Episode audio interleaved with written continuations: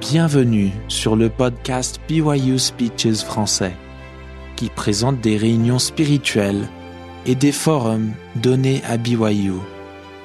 Vous pouvez trouver d'autres contenus édifiants en visitant notre site web à speeches.byu.edu FRA. Jeffrey R. Holland du Collège des Douze Apôtres a prononcé ce discours intitulé Un saint par l'expiation du Christ le Seigneur, le 18 janvier 2022. Lors de la conférence générale d'octobre 2016, j'ai raconté l'histoire de mes amis Troy et Didra Russell de la paroisse de Dutchman Pass de Henderson au Nevada, États-Unis. Il est probable que personne ne se souvienne de ce discours, mais il portait sur l'expérience qu'ils ont vécue lorsque Troy a sorti son pick-up du garage pour aller donner des affaires à Deseret Industries. Ce faisant, il a senti son pneu arrière rouler sur une bosse. Pensant qu'un objet était tombé de son pick-up, il est descendu et a trouvé son fils de neuf ans, Austin, allongé à plat ventre sur le trottoir. Après les cris, une bénédiction de la prêtrise a été donnée. L'équipe de secours et le personnel de l'hôpital ont fait leur possible. Tout a été fait pour essayer de sauver la vie de ce beau garçon, mais en vain. Austin est décédé.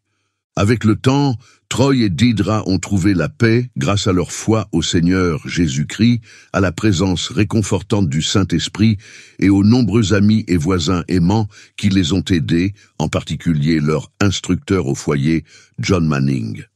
Mon but aujourd'hui n'est pas de répéter ce message, mais de vous dire pendant vos années d'université que certaines leçons de la vie seront difficiles. Il se peut que vous soyez amenés à faire face à plus que ce que vous pensez pouvoir supporter, et certainement plus que ce que vous voulez bien supporter. Dans le cas de frères et sœurs Russell, on pourrait penser que perdre un enfant de la manière cauchemardesque dont ils ont perdu Austin serait une épreuve parentale à affronter suffisamment accablante pour n'importe quel jeune couple. Mais il y a un langage, au cœur même de l'un des plus grands sermons du livre de Mormon, qui suggère que nous devrons faire face à de nombreuses épreuves et difficultés au cours de notre vie. Dans son discours d'adieu, le roi Benjamin a enseigné qu'un des buts, et peut-être le but essentiel de la vie dans la condition mortelle, est de devenir un saint par l'expiation du Christ le Seigneur, ce qui nécessite, comme il le dit ensuite, de devenir semblable à un enfant, soumis, doux, humble, patient, plein d'amour, disposé à se soumettre à tout ce que le Seigneur juge bon de lui infliger, tout comme un enfant se soumet à son Père. Qu'est-ce que cela signifie pour nous? Cela signifie, en partie du moins, que les épreuves et les conflits, le chagrin et la perte ne sont pas des expériences qui ne touchent que les autres.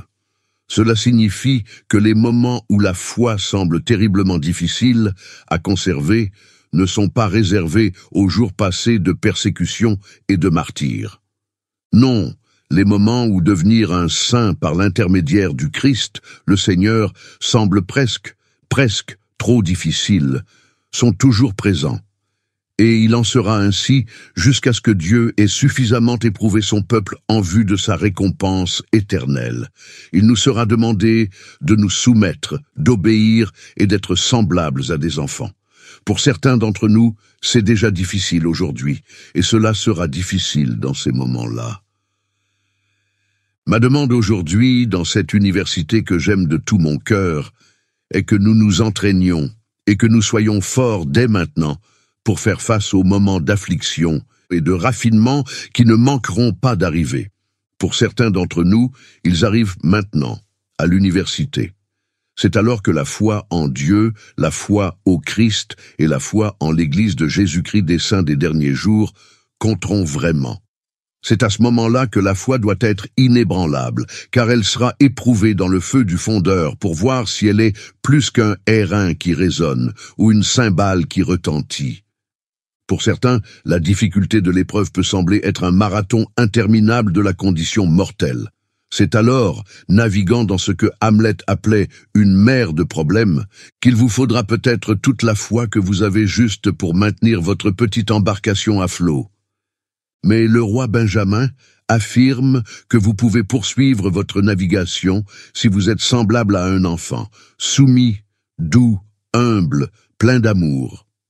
Je pense que le seul commentaire nécessaire pour ce verset concerne cette phrase qui suggère que Dieu nous inflige des épreuves et des fardeaux.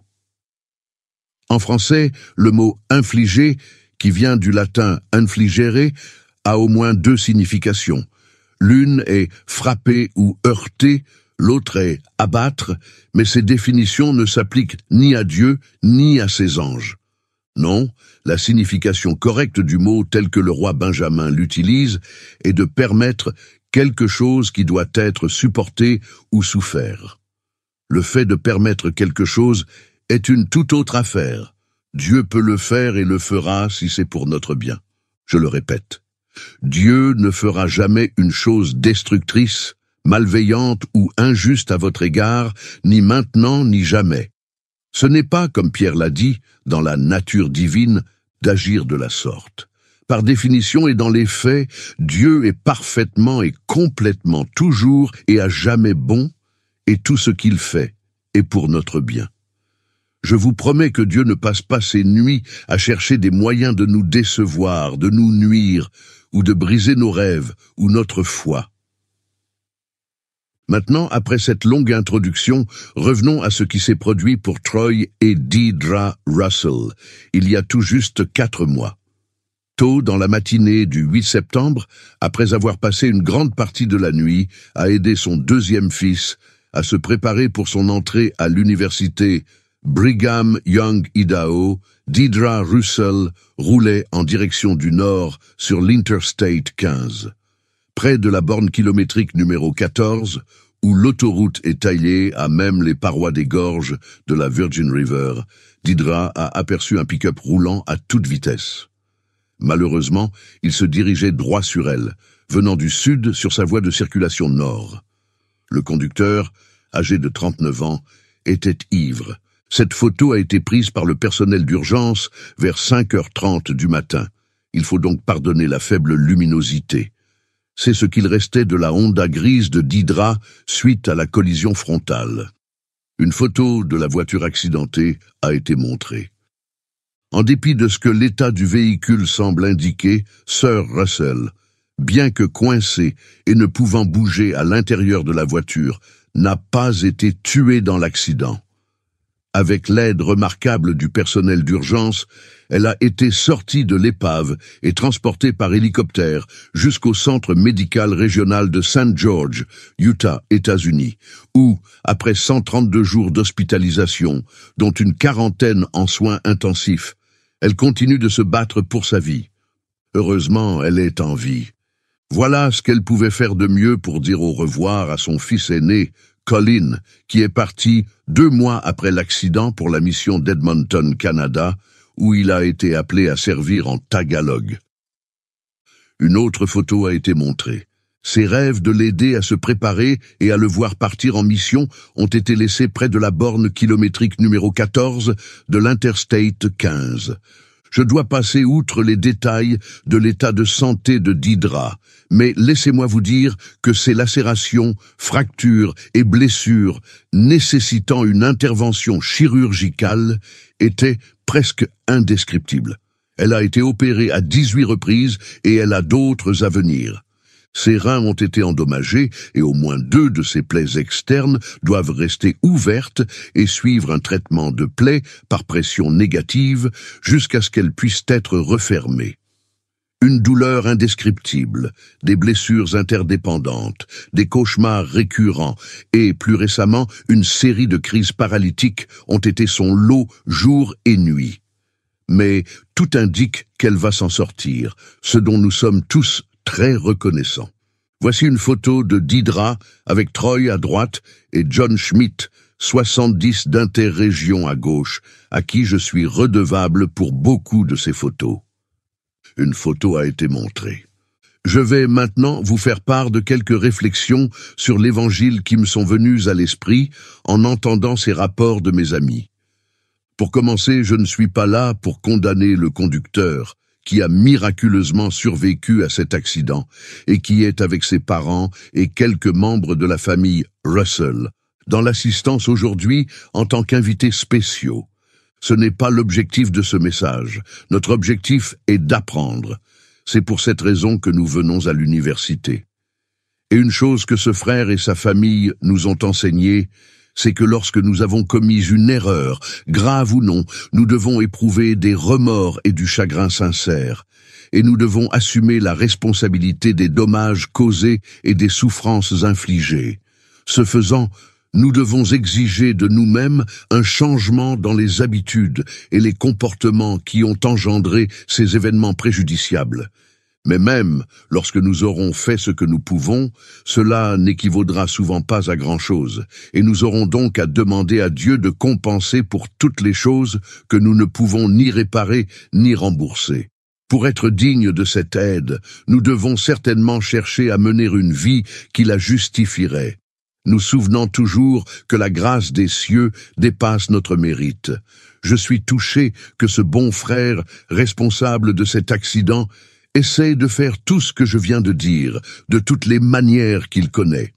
Par exemple, j'ai été touché d'apprendre qu'en plus d'écrire, de prier et de rendre visite à Didra et Troy, sa famille élargie et lui n'ont pas dépensé un seul sou pour les cadeaux de Noël cette année afin de donner l'équivalent en argent au Russell pour contribuer à couvrir une partie des frais financiers extrêmement élevés qui les mèneront certainement à la faillite avant que tout cela ne soit terminé.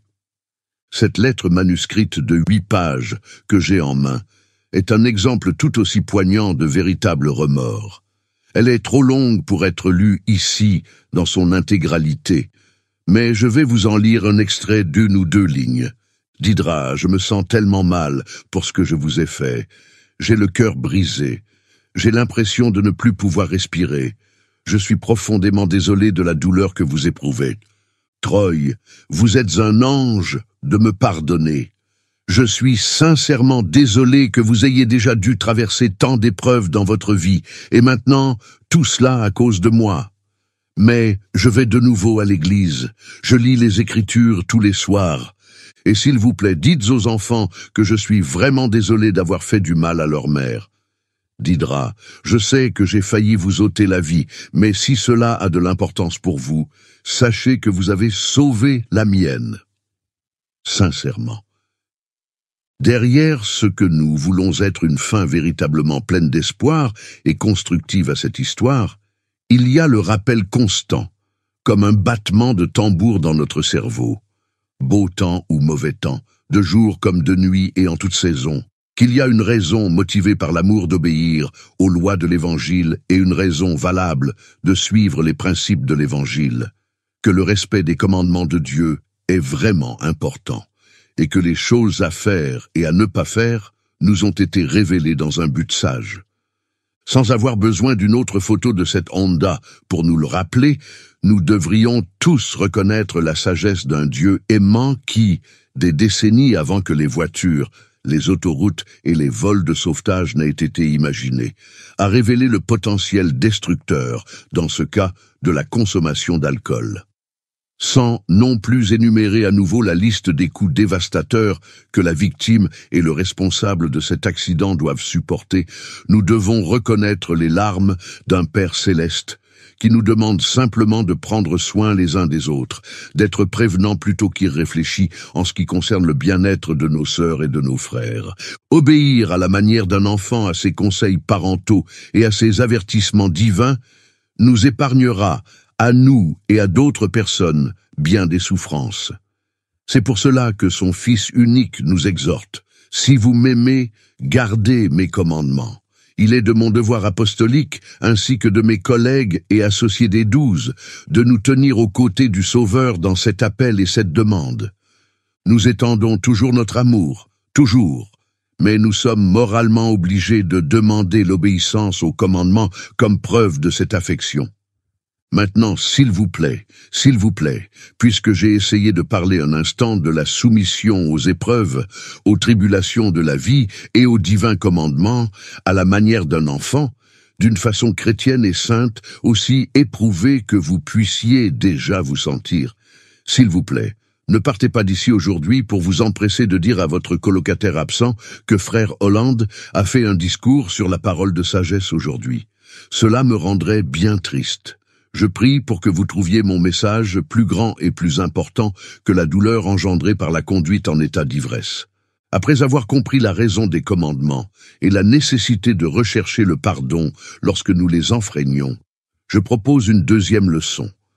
Il s'agit de l'autre face de la pièce du pardon. Tout comme le transgresseur recherche le pardon dans le cadre de la quête du soulagement et de la paix, de même nous devons pardonner, au moins en partie, pour le soulagement et la paix que cela nous apporte. Malgré la colère que Troy et Didra ont pu légitimement ressentir après cette expérience terrible, ils ont ressenti qu'ils ne pouvaient pas et ne devaient pas refuser le pardon à celui qui les a offensés. Au moins une partie de cette motivation est due au fait que Troy a passé les cinq dernières années de sa vie aux prises avec son rôle, aussi accidentel soit-il, dans la perte de son fils de neuf ans, Austin. Pour appliquer cela à cette assemblée ce matin, il n'y a pas un seul d'entre nous, où que nous soyons sur ce campus, qui n'a pas eu besoin, à un moment ou à un autre, de pardon pour quelque erreur commise. Notre faute n'a peut-être pas été aussi grave que celle que nous relatons aujourd'hui, mais nous avons tous commis des erreurs, dont certaines étaient graves. Quel que soit l'événement, nous remercions tous Dieu d'être le Père du pardon et de la miséricorde et du soulagement qu'il nous offre. Tout cela nous parvient finalement grâce à l'expiation majestueuse de son Fils unique, le Seigneur Jésus-Christ. Nous devons nous joindre à cette offrande et y prendre part. Les Russell l'ont fait. Ils ont levé les yeux vers leur Dieu et même dans leur angoisse, se sont humblement mais résolument joints au Sauveur pour accorder le pardon à quelqu'un dans le besoin. Ils ont certainement été soumis, doux, humbles, patients, pleins d'amour. Sans vouloir les mettre mal à l'aise, il est évident qu'ils deviennent des saints par l'expiation du Christ, le Seigneur. Voici une troisième leçon tirée de cet incident. Je ne les ai jamais entendus le dire, mais comme nous tous dans les moments de souffrance et de douleur, les Russell ont peut-être parfois crié « Pourquoi moi ?» Pourquoi nous? Pourquoi encore? Ou combien d'épreuves devons-nous encore affronter dans cette vie? Ou Dieu se soucie-t-il vraiment de moi? S'ils ont posé ces questions, ils sont en bonne compagnie. Le psalmiste a demandé « Jusqu'à quand, Éternel M'oublieras-tu sans cesse ?» Et Joseph Smith, le prophète, a demandé « Ô Dieu, où es-tu » Le Sauveur lui-même, dans l'épreuve atroce de l'expiation, s'est demandé s'il avait lui aussi été abandonné. Mais la réponse divine à chacune de ces âmes fidèles, aux questions exprimées dans les ténèbres du désespoir, est toujours et à jamais la même. Soyez calmes et sachez que je suis Dieu. Il ne nous a pas quittés, nous ne sommes pas rejetés. Ses promesses sont sûres et l'amour sanctifié et constant. L'Éternel des armées est avec nous. Le Dieu de Jacob est pour nous un rempart. Ainsi, lorsque vous êtes martelé sur l'enclume de l'adversité, lorsque votre âme est raffinée par des leçons sévères qui ne peuvent peut-être pas être apprises d'une autre manière, n'abandonnez pas. Ne quittez pas le navire. Ne serrez pas le poing contre votre évêque, votre président de mission ou Dieu. S'il vous plaît, Restez auprès du seul soutien et de la seule force qui vous aideront dans ces moments douloureux. Lorsque vous trébuchez dans la course de la vie, ne vous éloignez pas du médecin même qui est infailliblement là pour soigner vos blessures. Vous relevez et vous aidez à terminer la course. Nous ne connaissons pas les raisons de toutes les choses qui nous arrivent dans la vie. Pourquoi parfois une tragédie nous est épargnée et parfois non? Mais c'est là où la foi doit vraiment vouloir dire quelque chose, où ce n'est pas du tout la foi. Dans des situations aussi difficiles que nous espérons les plus rares possibles, nous pouvons nous appuyer sur l'évocation d'Alma dont la foi et la connaissance sont liées mais ne sont pas synonymes. Dans certains domaines, vous pouvez avoir la connaissance, même la connaissance parfaite. Mais dans d'autres domaines, la foi devra faire l'affaire jusqu'à ce que la connaissance vienne. Et comme Sir Holland le dit toujours aux missionnaires, il ne s'agit pas vraiment de foi si vous avez autre chose à quoi vous accrocher. Ce dont nous avons tous besoin, vous et moi, que nous soyons solidement ancrés dans l'Église ou que nous ayons du mal à tenir bon, c'est toujours de la même chose, une foi puissante qui nous soutient ici et maintenant, pas seulement le jour du jugement ou quelque part dans la gloire céleste. La plupart d'entre nous ont foi en ce qui concerne les grands problèmes ultimes, à long terme, tels que la véracité de l'Église ou la réalité de l'expiation et de la résurrection du Christ. Mais parfois, nous sommes moins à l'aise pour appliquer cette foi à aujourd'hui, à ce matin, pour faire face aux difficultés à court terme, comme la mort d'Austen, ou l'accident de voiture de Didra, vos difficultés financières, ou votre déception par rapport aux sorties en couple, ou vos demandes pressantes de bénédiction concernant le mariage, la santé ou d'autres besoins personnels. Ces prières semblent parfois rester sans réponse et sans réponse et sans réponse. Dans ces domaines, nous avons besoin de foi, tout autant que pour les grandes questions ultimes, telles que la véracité de cette Église et la réalité de l'expiation et de la résurrection du Christ. Avec ce dernier appel à faire preuve tous les jours de nos vies d'une foi soumise, semblable à celle d'un enfant, mes jeunes amis, je vous souhaite la bienvenue dans la vie décrite par le roi Benjamin et dont Jésus a donné un exemple parfait. Bienvenue dans une vie où les concepts tels que la patience et la longanimité prennent un sens que vous n'auriez jamais imaginé. Bienvenue dans une vie où l'on ne sait pas, mais où l'on croit.